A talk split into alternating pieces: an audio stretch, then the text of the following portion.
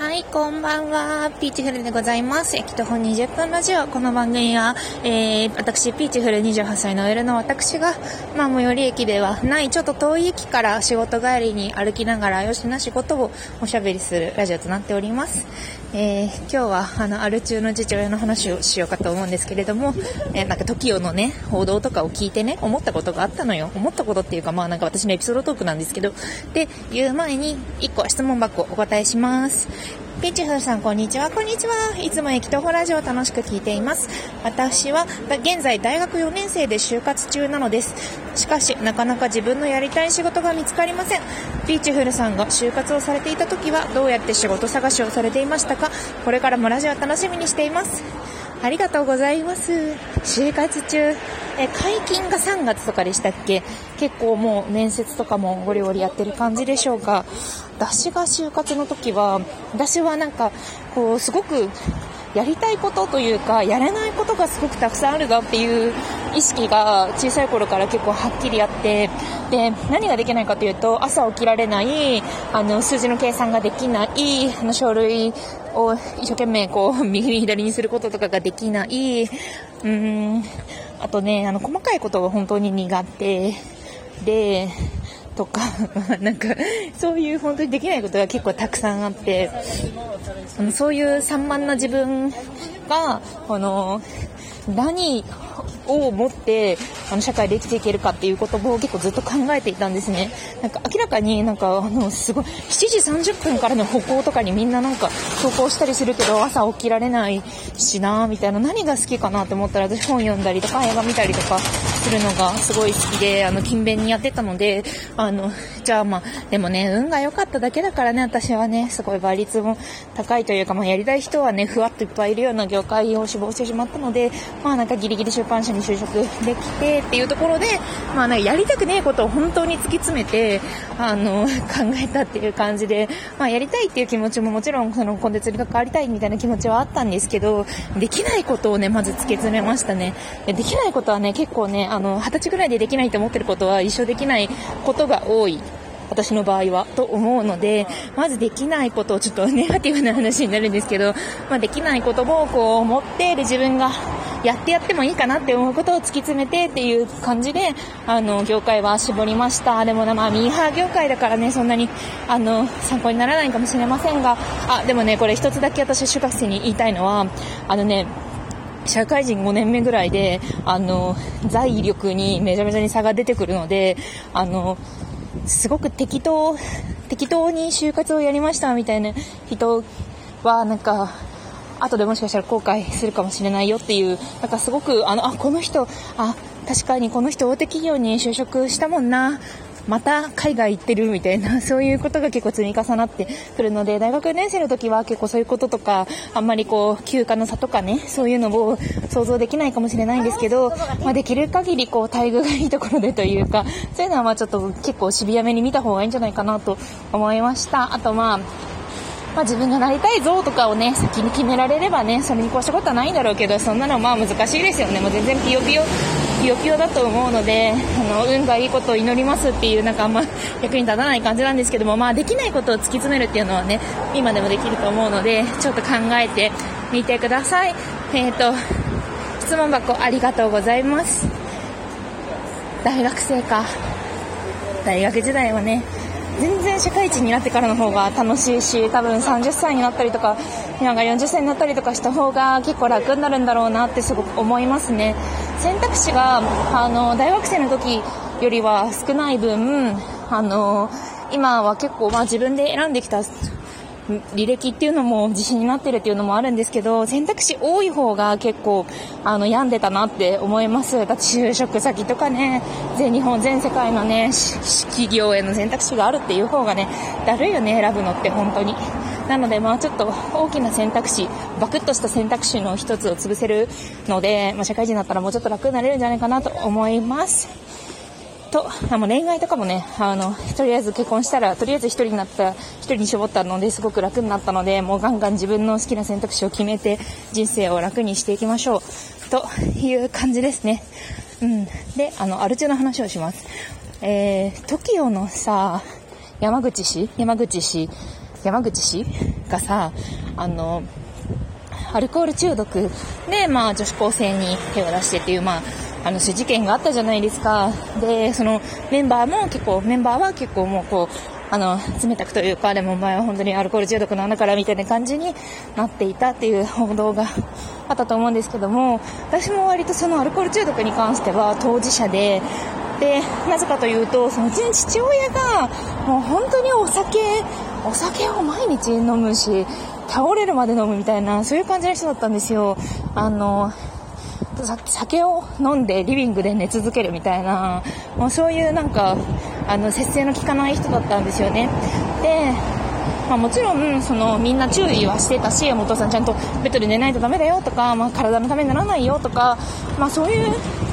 ことを、まあ、言ってはいたんですけど、うちの父親のそういう良くないところって2つあって、1つは自分の人生を自分で楽しませようっていうふうに思ってなかったんですね。なんか、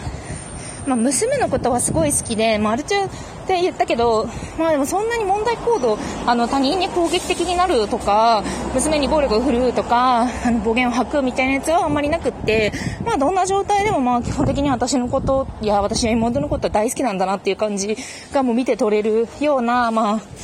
男だったの、男だったってはまだ死んでないんですけど、まあ男なので、まあ別にいいよっていう気持ち、いいよっていう気持ちではないんですけど、あの、まあ、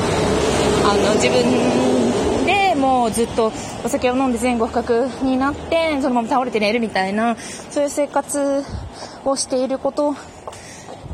は、まあ、良くないとは思っていたけど、まあそんなに暴力とかそういうのは全然なかったですけどっていう状態で、で、まあ、30代の時は、まあ、まだ体力があったからね、体力があったから、まあ、普通に次の日も、あの、仕事に行ってっていう感じだったんですけど、でも、40過ぎてからどんどん加齢してきてから、やっぱりなんかお酒を飲み続けると脳が萎縮するんだなってすごい思って、正常な判断力とかなくなるし、なんか、私はその、父親が30の時に生まれてるから、40、から48歳ぐらいの時に家を出て、で、そこからは年に2、3回、まあ、帰省する時に会ってるっていう感じだったんですけど、なんか週絡みになってから、やっぱ劣化が早くて、で、なんか、自分を楽しませる手段を知らないっていうのが、その家に帰ってからお酒を飲みながらテレビを垂れ流すことが趣味、あと娘の成長っていう感じだったんですけど、娘もまあなんか高校生とかになったら結構割合育ちきってるじゃないですか。大学受験とかが終わったら、あんまりもう娘イベントってそんなまあ、まあ結婚出産とかは、孫みたいなやつあるかもしれないんですけど、その15歳ぐらいから、まあ20、まあ、30手前のその出産みたいなところまで、娘イベントのでかいものってあんまりなくって、あの、運動会もないし、大学入学して卒業する時なんてもうあんま構うこともないしねっていうところで、まあ私たちが外出しがちになったっていうところもあって、まあ多分エンタメがなくなったんでしょうね、受動的にっていう感じなので、それでもうテレビと、あの、お酒に逃げていたっていうところがあるんだなと思っておりますね。そのやっぱりなんか、生きがいがないっていうのは、あの、結構、時間を潰すために飲んでいたみたいな、そういうのが、あの、良くないなと思っていましたね。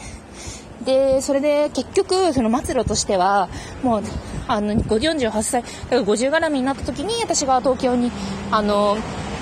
いな、行ってしまって、で、まあ、たまに帰ってくるっていうところで、もう年齢とともにやっぱり判断力というか、どんどん脳が萎縮してきてるのか知らないですけど、もう理性的な面というか、まあ、そういうところがあんまりないなというふうに感じるようになってきて、で、もちろんその病院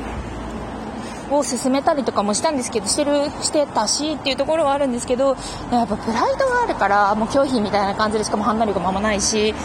で、自営業だから割と回ってたってとこがあるんですよね。しかもなんか、めちゃめちゃにゴリゴリに自分から営業しなきゃいけないっていう感じでもなかったし、まあ、プライドがあるから昼間はそれなりに底面を保ってたみたいなところがあるので、まあそういう感じでやっていたんですよね。で、結局、その、最終的に、あの、3年ぐらい前に、いろいろ酔っ払って怪我することはしょっちゅうあったんですけど、もうなんか、ついに打ちどころが悪くて、で、頭を打って、割と3年ぐらい寝たきりなんですけど、でもなんかそういうのを見ていて、やっぱりこう、判断力を失うし、なんか自転車の手放し運転みたいな感じで、あの人生に対しての舵取りをなんかする気がなくなってしまうんだなと思っていて、で、そのメンバーがその突き放す気持ちもすごく分かって、なんかどんなに心配しても治らないし、それはなんか人人生の向き合い方みたいなところで、あの人に、あの、運用させるところではないから、と思って、まあなんか私もうそのなんか彼のエンタメの一翼になってたわけですけど、でも自分の人生は自分の人生で生きているわけで、あの、彼を楽しませるだけに、ために生きているわけではないのでっていう気持ちでね、あの、いるんですよね。だからやっぱりなんか自分の、なんか食べたりとか、